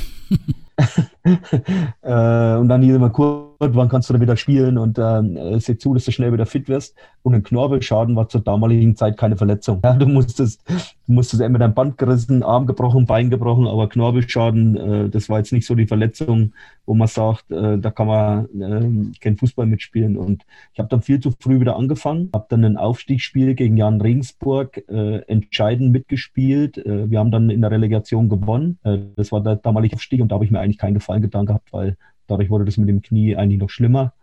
Äh, und das hat dann auch dazu geführt, dass ich dann 95 hatte ich nochmal einen Versuch gestartet, dass ich dann eigentlich die leistungssportliche Karriere dann beenden musste. So dieser direkte Ver Vergleich aus der DDR-Ligamannschaft äh, Motor Suhl äh, zur Bayern-Ligamannschaft Frohnlach, war das ein Kulturschock oder war Fußball halt im Ost und West identisch? Oder wie so diese jeder hatte ja so brauchte so seine Zeit sich zu akklimatisieren in, de, in dieser neuen neuen Ordnung. War das für dich durch den Fußball leichter? Äh, ja war auf jeden Fall leichter weil ich hatte dann auch eine, eine Arbeitsstelle äh, bekommen bei dem zweiten Vorstand. Äh, der hatte so eine Schaumstofffirma äh, zu Zulieferer für Beutelmöbel und da habe ich einen Gabelstapler gefahren, ein Jahr lang. Ja. Mhm. Äh, da muss man sich vorstellen, noch in Zuge gewohnt, um kurz vor fünf äh, losgefahren. Äh, mein Freund Thomas Hüttel immer noch mit dem Auto, der hat beim Präsidenten gearbeitet in der Firma. Ähm, dann sind wir arbeiten gegangen und dann äh, abends dann noch äh, zum Training, dreimal die Woche. Äh, am Anfang habe ich gedacht, was machen denn die hier für ein Training? Ja, also so wie wir es gewohnt waren, in Suhl, Kondition, Kraft, ähm, das spielt da gar nicht so eine große Rolle. Dort wurde schon wieder mehr auf das äh, Spielerische gesetzt. Ähm, und ähm, am Anfang habe ich gedacht, naja, also wenn die so weiter trainieren, dann, dann wird irgendwann der Saft mal aus. Äh, aber ähm, es hat dann ähm, immer mehr Spaß gemacht, weil wir hatten damals auch eine sehr, sehr gut zusammengesetzte Mannschaft. Ähm, äh, da waren auch ehemalige äh, Spieler noch aus äh, Ostzeiten mit dabei, ein Uwe Rakowitz vom HFC, ein Henry Burgon, der spielte damals in äh, äh, Priske Senftenberg, glaube ich. Mhm. Äh, der, der ist dann auch mitgewechselt und ähm, es war natürlich leichter durch den Fußball, mich an dieses, an diese geänderte Situation auch zu gewöhnen. Ja, den, äh, wie sagt man, die, die, diese, diese Anerkennung hat man sich geholt, auch über den Fußball, damit man überhaupt mit den ganzen Gegebenheiten zurechtgekommen ist, weil das war schon völlig ungewohnt ja, äh, und auch nicht einfach, weil viele Dinge wussten, wusste man nicht, äh, hat Erfahrung gemacht, die waren mal gut, die waren mal nicht so gut, aber äh, im Nachgang muss ich sagen, ich hatte auch ein Angebot ähm, äh, aus Offenbach. Die waren damals äh, auch dritte Liga äh, über äh, weitläufige Verwandtschaft. Ähm, haben wir uns damals aber auch entschieden, nein, äh, wir bleiben hier. Und dann ist mein, mein Vater 1991 gestorben und ich bin dann auch wieder zurück nach Gombertshausen. Deswegen der, der, der Wohnungswechsel dann auch wieder, deswegen auch jetzt in Gombertshausen. Da haben wir dann Haus gebaut. Ähm, bin ich dann wieder zurück, weil meine Mutter war dann alleine äh, und das hat es nach Frohnlach dann auch noch einfacher gemacht, weil da war die Entfernung dann nicht mehr so groß wie von Suhl aus. Du hast dann, nachdem die Station Frohnlach eben auch durch deine Verletzung äh, beendet war und letztendlich deine Leistungssportkarriere, hast du dann, ja. glaube ich, als Spielertrainer warst du in Falsdorf aktiv, ja. richtig? Ja, richtig, da, Das war damals welche Liga? Ähm, Landesliga Thüringen. Genau. Dort war ja Falsdorf eine Zeit lang zumindest auch sehr erfolgreich. Ähm, kam aber so zustande, ähm, weil mein ehemaliger Trainer, der Harry Wolfschmidt, ähm, ich in Hildburghausen als ersten Trainer im Männerbereich hatte, der hat die Pfalzdorfer mal trainiert und ähm, ist dann nach Sonneberg, glaube ich, gewechselt als Trainer. Und die äh, hatten eine Saison, da standen sie ganz unten. Und im Winter kam dann die Anfrage, nachdem äh, klar war, dass ich äh, aktiv eigentlich nicht mehr spiele äh, im oberen Bereich, ob ich das nicht übernehmen könnte. Und dann haben wir sensationell äh, eine Rückrunde äh, gespielt ähm, ich habe da kaum mitgespielt, da stand ich eigentlich nur draußen. Rückrunde gespielt, kein Spiel mehr verloren und sind vom letzten Tabellenplatz, glaube ich, damals noch auf Platz 4 in der Landesliga. Äh, und habe dann, äh, es war dann 97, äh, dann auch wieder angefangen zu spielen. Und äh, ja, die Gesundheit hat dann nicht mehr mitgemacht. Ich bin also nach dem Heimspiel gegen äh, Gotha, ähm, nach dem Spiel in der, äh, wollte gerade zum Duschen gehen, dann ähm, bin ich umgefallen äh, glücklicherweise haben die Jungs schnell reagiert, weil ich hatte ein Herzproblem ähm, und äh, habe dann glücklicherweise, dadurch, dass schnelle Hilfe da war, äh, diesen ja, äh, gesundheitlichen Tiefschlag dann auch relativ schnell verkraftet. Äh, und das war dann eigentlich schon mal ein Zeichen für mich, äh, Junge, ein bisschen kürzer treten, äh, nicht so äh, emotional teilweise, wie es damals war, äh, äh, dich dort reinstürzen. Und das war eine wesentliche Erfahrung für den weiteren Weg, den ich gemacht habe. Du hast dann den Fokus auch auf die Trainerausbildung ähm, ja. gesetzt und es gab dann, ich glaube, du hast dann noch im Nachwuchs äh, gearbeitet und dann ging es wieder los im Herrenbereich, wenn ich es richtig äh, notiert habe, 2006, als eine Anfrage aus Bad Königshofen kam. Ja, richtig. Ähm, Im Nachwuchs habe ich mich hauptsächlich um äh, die Mannschaft äh, bei uns im, im, Heimatort gekümmert. Da hat mein Sohn mitgespielt und der ist dann mit äh, 14 aufs äh, Sportgymnasium nach Erfurt gewechselt. Und wir haben dann äh, die Geschichte im, im äh, Nachwuchsbereich auch bei uns ein bisschen umgestaltet. Ähm, ich hatte beruflich dann auch eine andere Aufgabe und habe eigentlich ja, das nur so nebenher noch mitgemacht und dann kam über einen äh, guten Bekannten äh, aus Bad Königshofen äh, die Anfrage, Mensch, hast du nicht Lust, im Männerbereich zu trainieren? Äh, wir haben hier eine gute Kreisligamannschaft, ähm, äh, das wäre doch was, versuch's mal.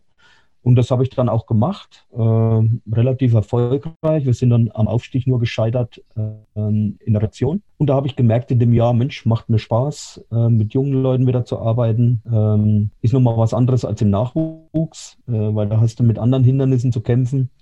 Und habe dann äh, die Saison auch erfolgreich abgeschlossen in Bad Königshofen. Und äh, ja, kamen aus dem Nachbarort, Bayernliga-Verein, äh, DSV Großbadorf. Die hatten sich nur über die Relegation vorm Abstieg gerettet, äh, haben sich dann vom Trainer getrennt. Äh, die Anfrage, ob ich mir zutrauen würde, äh, eine Bayernliga-Mannschaft zu übernehmen.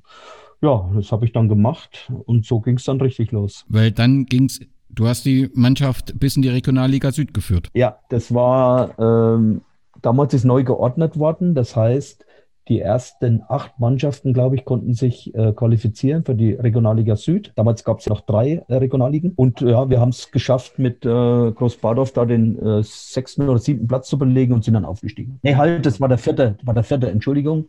Das war dann später nochmal, es war der vierte Platz, äh, der berechtigt hat zum Aufsteigen und den haben wir geschafft. Und du hast dich aber auch in der Zeit, du bist auch aufgestiegen, denn du hast die Trainer A-Lizenz ja. äh, gemacht. Und hast du manchmal die Träume gehabt, ähm, sagen wir mal so, über Regionalliga noch hinaus äh, tätig zu sein, zu arbeiten? Oder hattest du die Chancen gehabt? Die Chancen hätte ich gehabt.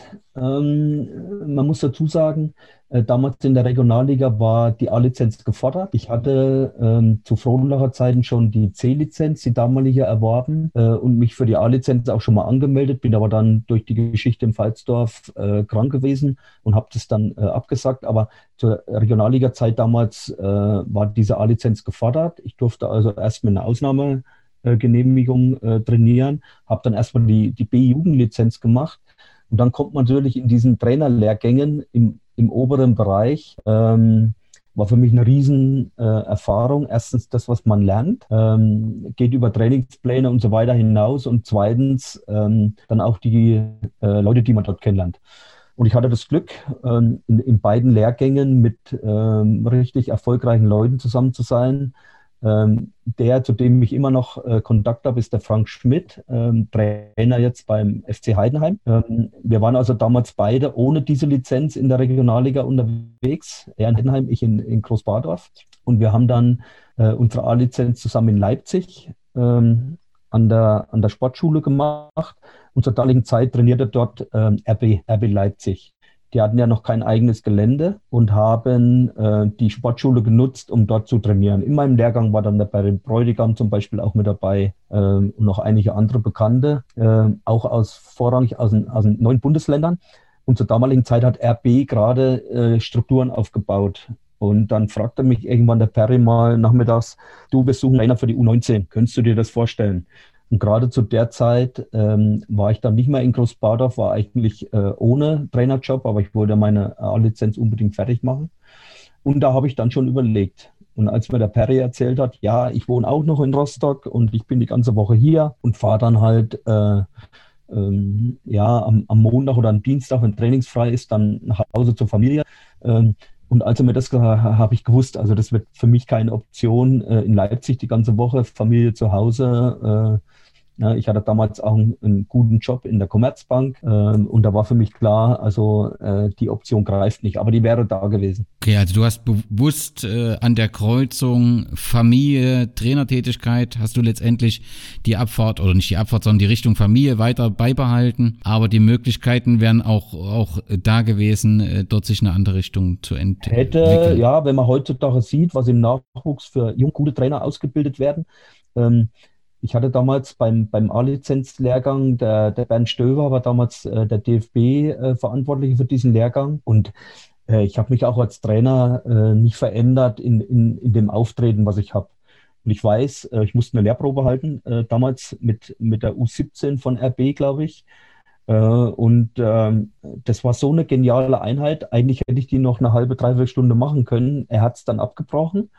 Und danach hat er zu mir gesagt, sag mal, bist du immer so auf dem Trainingsplatz? Ich sage, ja, das ist meine Art. Und dann sagt er, ja, genauso muss man mit den Jugendlichen umgehen. Mal äh, scharf, wenn was nicht funktioniert und dann auch wieder äh, lobend, äh, wenn Dinge gut gemacht sind. Da hatte ich so das Gefühl, ja, bin ich jetzt eher ein Nachwuchstrainer oder könnte ich mir dann doch vorstellen, im äh, Seniorenbereich zu arbeiten. Und dann habe ich aber, ich denke, aus heutiger Sicht die richtige Entscheidung getroffen, weil als äh, Profitrainer der Frank Schmidt in Heidenheim ist jetzt eine Ausnahme. Der ist immer noch dort. Ja, und äh, der ist immer noch erfolgreich.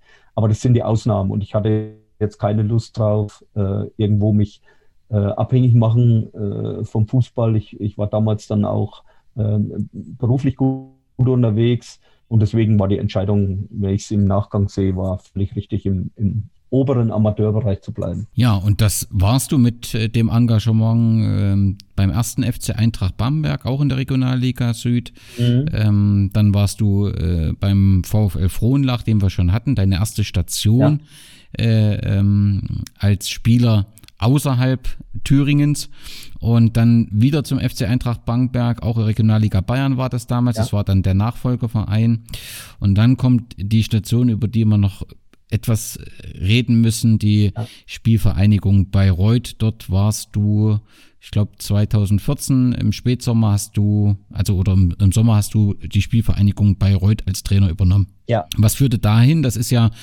also letztendlich Spielvereinigung Bayreuth ein sehr traditionsreicher Verein? Ja, wir hatten ja äh, dadurch, äh, dass wir eigentlich immer in der äh, Liga gespielt haben, Bayreuth, Frohnlach, ähm, als ich dann war, Bamberg, es liegt ja alles nicht weit auseinander, immer einen guten Kontakt ähm, auch untereinander. Und äh, die sind damals in die Regionalliga aufgestiegen und da war halt wieder diese Besonderheit, äh, wir brauchen einen Trainer mit A-Lizenz. Und ich war damals, ähm, äh, weil Bamberg hat eine saubere Insolvenz hingelegt.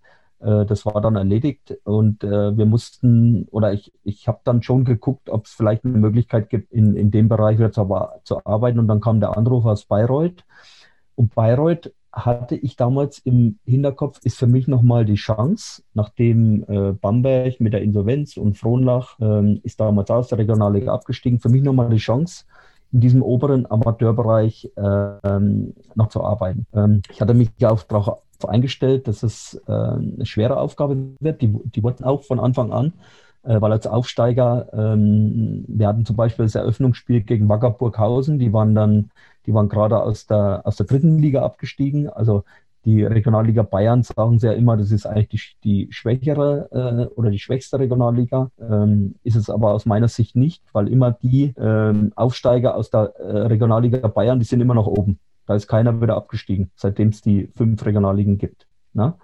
Äh, vergessen manche. Und das war für mich nochmal die Chance. Und das habe ich auch richtig angepackt ähm, mit allem, was ich habe. Äh, aber der Körper hat dann äh, mir nochmal ein richtiges Signal gegeben, weil ich bin dann im September, ich hatte im äh, Juli übernommen, im September ähm, äh, hatte ich dann einen richtigen Herzinfarkt und das war dann das Zeichen Stopp.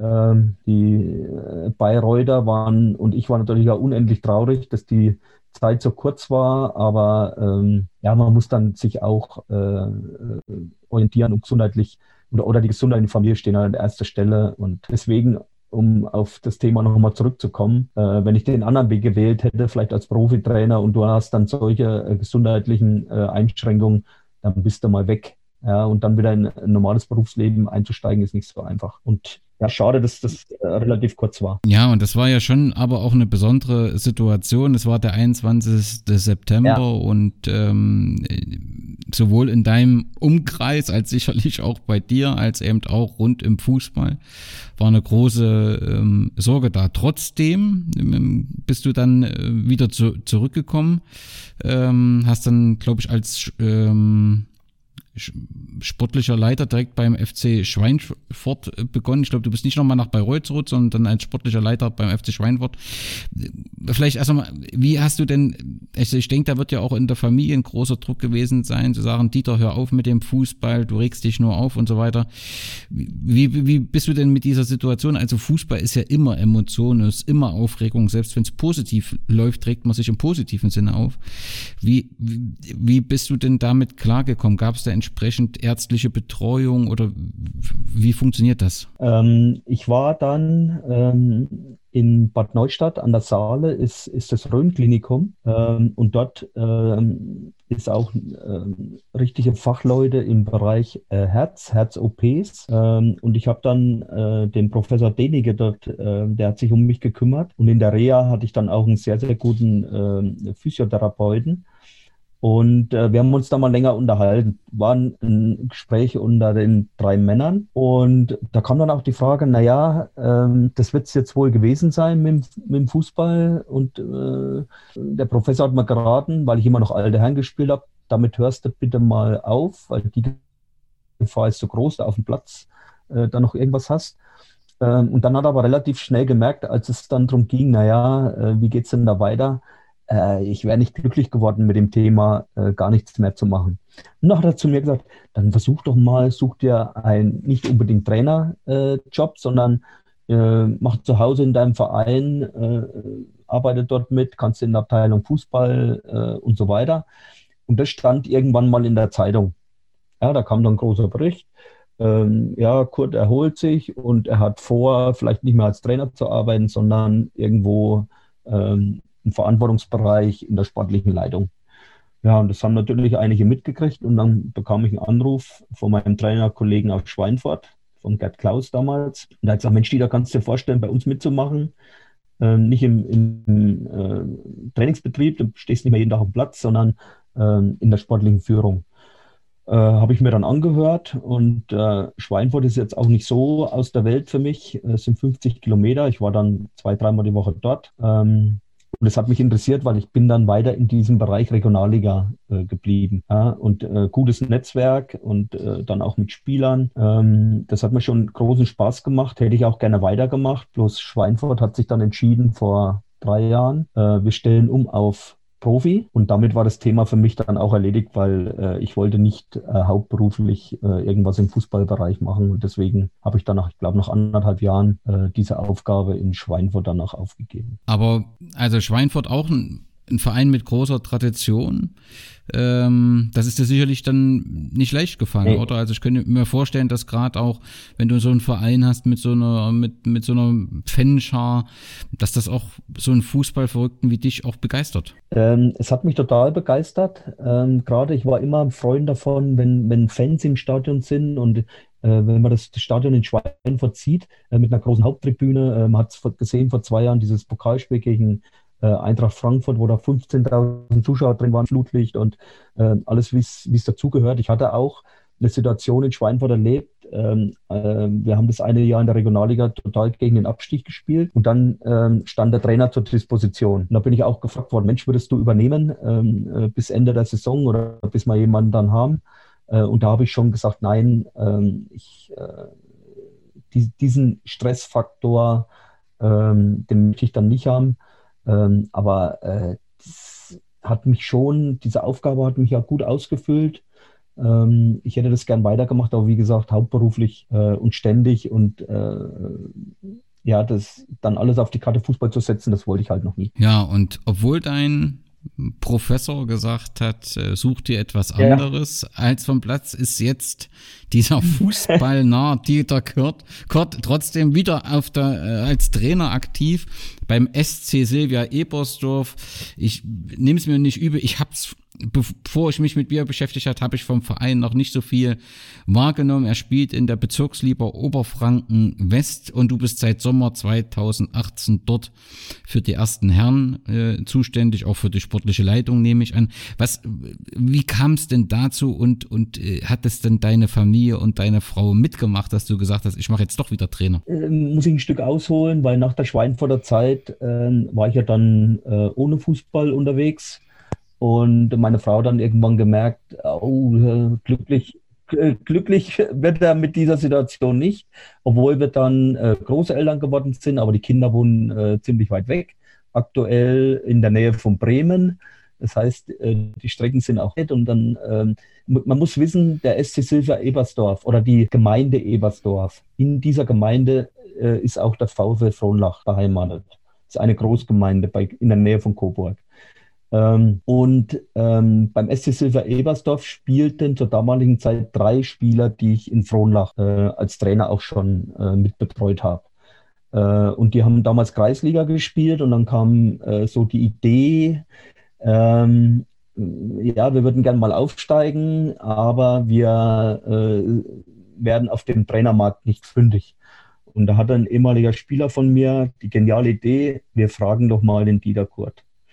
Ähm, der rief mich an, dann sage ich, nee, du, Kreisliga, das ist, glaube ich, nicht so meins. Äh, ich äh, kennst mich, bin da, ähm, äh, bin gewohnt zu trainieren und anders zu trainieren als vielleicht in der Kreisliga. So Feierabendfußball habe ich mir dann vorgestellt. Ich kenne sie ja aus meinem Heimatort Gombatzhausen, die spielen, spielten damals auch Kreisliga. Und ähm, habe gesagt, nee, also ich kann mir das eigentlich nicht vorstellen. Und dann hat mich der äh, Vorstand in meinem Büro in Schallgau besucht und ähm, hatte sich vorher angemeldet. Ich sage, ja, okay, ich höre es mir mal an. Ja? Und äh, dann fing der an und ähm, ja, wir wollen aus dieser Kreisliga raus und wir haben äh, das und das und wir haben den Jörg Dittwar, äh, ehemaliger äh, Profi, 1. FC Nürnberg, der bei uns äh, für den Nachwuchs äh, verantwortlich ist und wir suchen jetzt noch einen Trainer für die erste Mannschaft. Ähm, wir könnten ja eins machen, ähm, mal ein Jahr, mal gucken, ob das was ist ähm, und dann können wir weiter entscheiden. So aus dem einen Jahr ist jetzt das vierte Jahr geworden. Wir sind dann im ersten Jahr gleich aufgestiegen, hing natürlich nicht nur an mir. Äh, die Jungs haben das sehr, sehr gut umgesetzt. Ähm, sind durch diese Unterbrechung Corona äh, jetzt schon zwei Jahre an einer Saison. Das in Bayern ist ja nicht abgebrochen worden. Mhm. Ähm, waren bis ja, es ist ja alles äh, so durcheinander mittlerweile. Wir haben noch acht Spiele, haben zum Beispiel drei Spiele weniger als der äh, voranstehende Verein. Die haben jetzt zwei Punkte vor uns, ähm, sind also klarer Aufstiegskandidat für die Landesliga. Und jetzt habe ich natürlich gesagt, ich wollte eigentlich aufhören dann irgendwann mal. Ähm, habe ich gesagt, okay, wenn wir die Landesliga nochmal packen, äh, das, das reizt mich dann auch nochmal, dann hänge ich noch ein Jahr ran. Und so sind wir aktuell auch verblieben. Wir warten jetzt darauf, dass die Saison irgendwann zu Ende gespielt wird, äh, was mittlerweile dann ja, schwierig wird. Ähm, man könnte natürlich im Mai, im Juni diese acht Spiele noch über die Bühne bringen, aber da hängen ja auch noch Relegationsspiele und so weiter mit hinten dran. Also Jetzt müssen wir mal abwarten, wie sich das Ganze entwickelt. Was absolut positiv ist, der Verein SC Silvia Ebersdorf äh, hat sich äh, so toll entwickelt in den letzten drei Jahren. Äh, wir haben also äh, auch neue Strukturen geschaffen. Ähm, am, am Gelände ist viel passiert, ähm, hängen aber wie alle Vereine jetzt in der Corona-Zeit äh, natürlich in Seilen, weil wir nicht wissen, wie es weitergeht. Und für die kleineren Vereine ist natürlich ähm, das Ganze auch ein Desaster für die Mitglieder, für, die, für, die, für den Nachwuchs. Und da wird dann viel, viel nötig sein, um das alles wieder auf die richtigen Füße zu stellen. Das heißt, du wirst auf jeden Fall diese Saison mit dem SC Silvia Ebersdorf, wenn sie denn zu Ende gespielt, zu Ende äh, äh spielen.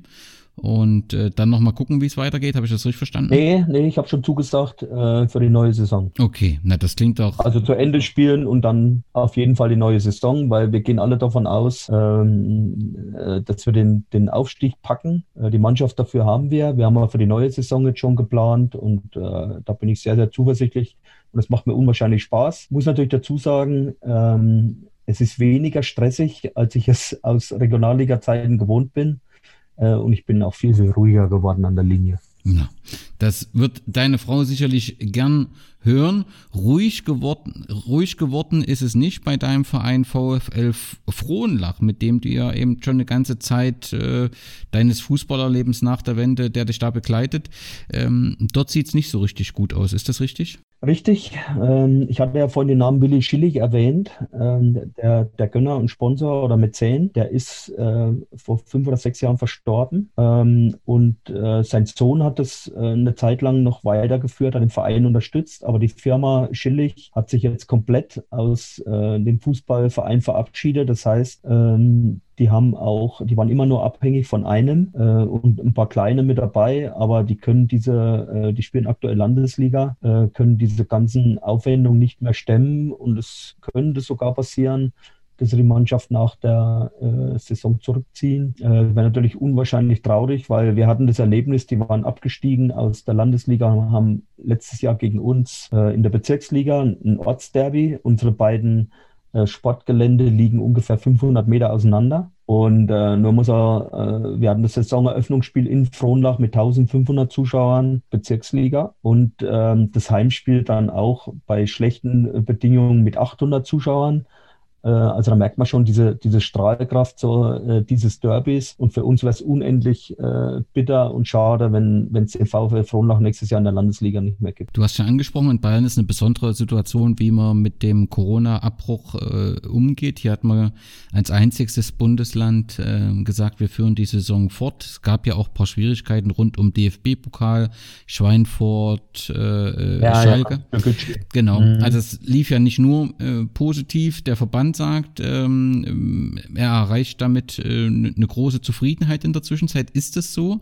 Hält man dieses Modell in der Mehrheit äh, für richtig? Also im Nachgang muss ich sagen, äh, war es wohl die richtige Entscheidung. Ja. Ähm, ich ähm, bin der Meinung, dass jetzt, äh, nehmen wir mal Beispiel Thüringen, die waren ja auch lange auf der, auf der Strecke wie Bayern, wir brechen nicht ab. Dann ist abgebrochen worden. Äh, das heißt, eine Saison konnte ja nicht äh, zu Ende gespielt werden. Dann gab es Aufsteiger, glaube ich, und keine Absteiger. Ne? Mhm. Ähm, und jetzt ist man in der Situation, äh, wo man vielleicht wieder vor dem Abbruch steht. Das heißt, du machst eigentlich zwei Spielzeiten ähm, kaputt. Oder man wertet jetzt in Thüringen nur eine, eine Halbserie oder wie das funktionieren soll, keine Ahnung. Und Bayern hat sich eigentlich Zeit verschafft, die eine Saison zu Ende zu spielen. Ja? Ähm, Im Nachgang muss ich sagen, war es vielleicht oder wohl die richtige Entscheidung, wenn wir sie zu Ende spielen können. Es kann uns aber auch in Bayern noch passieren, dass man die Saison, die sich über drei Jahre jetzt hinzieht, ähm, dass wir die abbrechen müssen. Für, für uns äh, war es total äh, doof weil wir waren zur Winterpause Tabellenführer, dann machen wir eine Vorbereitung. So, im März wird unterbrochen. Unterbrochen erstmal bis August. Dann haben wir fünf Spiele gemacht, ja, und dann ist wieder Schluss. Das heißt, wir machen, wir wollten jetzt wieder eine Wintervorbereitung machen, hatten äh, Wechselperioden zwischendrin. Und das ist das Negative, was ich an dieser Nicht-Abbruchgeschichte ähm, äh, auszusetzen habe. Ähm, es waren drei Wechselperioden jetzt in dieser Zeit, wo unterbrochen wurde. Die Mannschaften sehen komplett anders aus, teilweise. Das ist eine Wettbewerbsverzerrung, besser geht's nicht. Ja, das ist der Nachteil dieses Modells, dass im Prinzip steht dort derselbe Name, aber es ist ein ganz anderes Team. Ja, ne? ganz andere Mannschaften. Ja. Du kannst die Mannschaften überhaupt nicht mehr vergleichen. Ähm, es, äh, Zugänge, Abgänge, äh, wie es im Amateurbereich ist.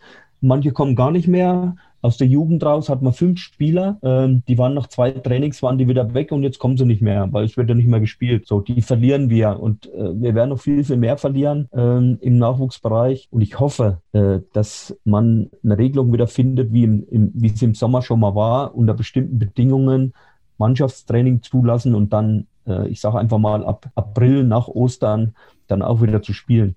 Weil das Schlimmste war für uns, ähm, bis Ende August war damals festgelegt, wird nicht gespielt. Wir hätten locker im Juli, äh, August spielen können. Ja. Und dann haben wir im Oktober gespielt und da war die Situation viel schlechter als noch im Juli, August. Blöde ist halt, kann keiner vorhersehen, wie sich das Ganze entwickelt. Ja. Es ist für alle, die selbe blöde Situation und jetzt müssen wir sehen, dass wir da irgendwie durchkommen. Irgendwie durchkommen und dass wir irgendwann äh, ein Ende finden, gegebenenfalls eben dann genug Impfstoff da haben, damit endlich ja. wir wieder ähm, ja, zusammen äh, unserem Hobby nachgehen können, dem, dem Fußball. Lass uns aus Bayern nochmal ganz zum Schluss nach Thüringen schauen. Verfolgst du, also du hast, Kompertshausen hast du, glaube ich, auch mal als Spielertrainer, warst du auch mal, oder? Ja, gespielt habe ich nie. Ich habe es äh, zu meiner Zeit in Frohnach, da war ich selbst noch Spieler, mal betreut. Äh, sind wir auch damals aus der, aus der Kreisliga in die Bezirksklasse damals aufgestiegen. Das heißt, ich habe äh, Montag, Dienstag, äh, Donnerstag in Frohnach trainiert und Mittwoch und Freitag in Gomberzahlen. Okay, als, aber auf jeden Fall, das, das, war, das, das, wird, das, wirst du auf jeden Fall verfolgen, weil es direkt vor der Tür stattfindet. Schau, ja. Schaust du auch immer mal zum ersten Sula SV, der ja aktuell wieder in der Landesklasse ja, spielt? Ja, also vorbei, Spiele gesehen, klar, aufgrund, wenn man selber unterwegs ist, nicht äh, wenig verfolgt, aber ich schaue mir äh, die Ergebnisse und den Werdegang natürlich an, ganz klar. Und das muss man schon so sagen, es ist einfach eine schwierige Situation. Und das hat etwas auch mit den wirtschaftlichen Rahmenbedingungen äh, zu tun. Und da mhm.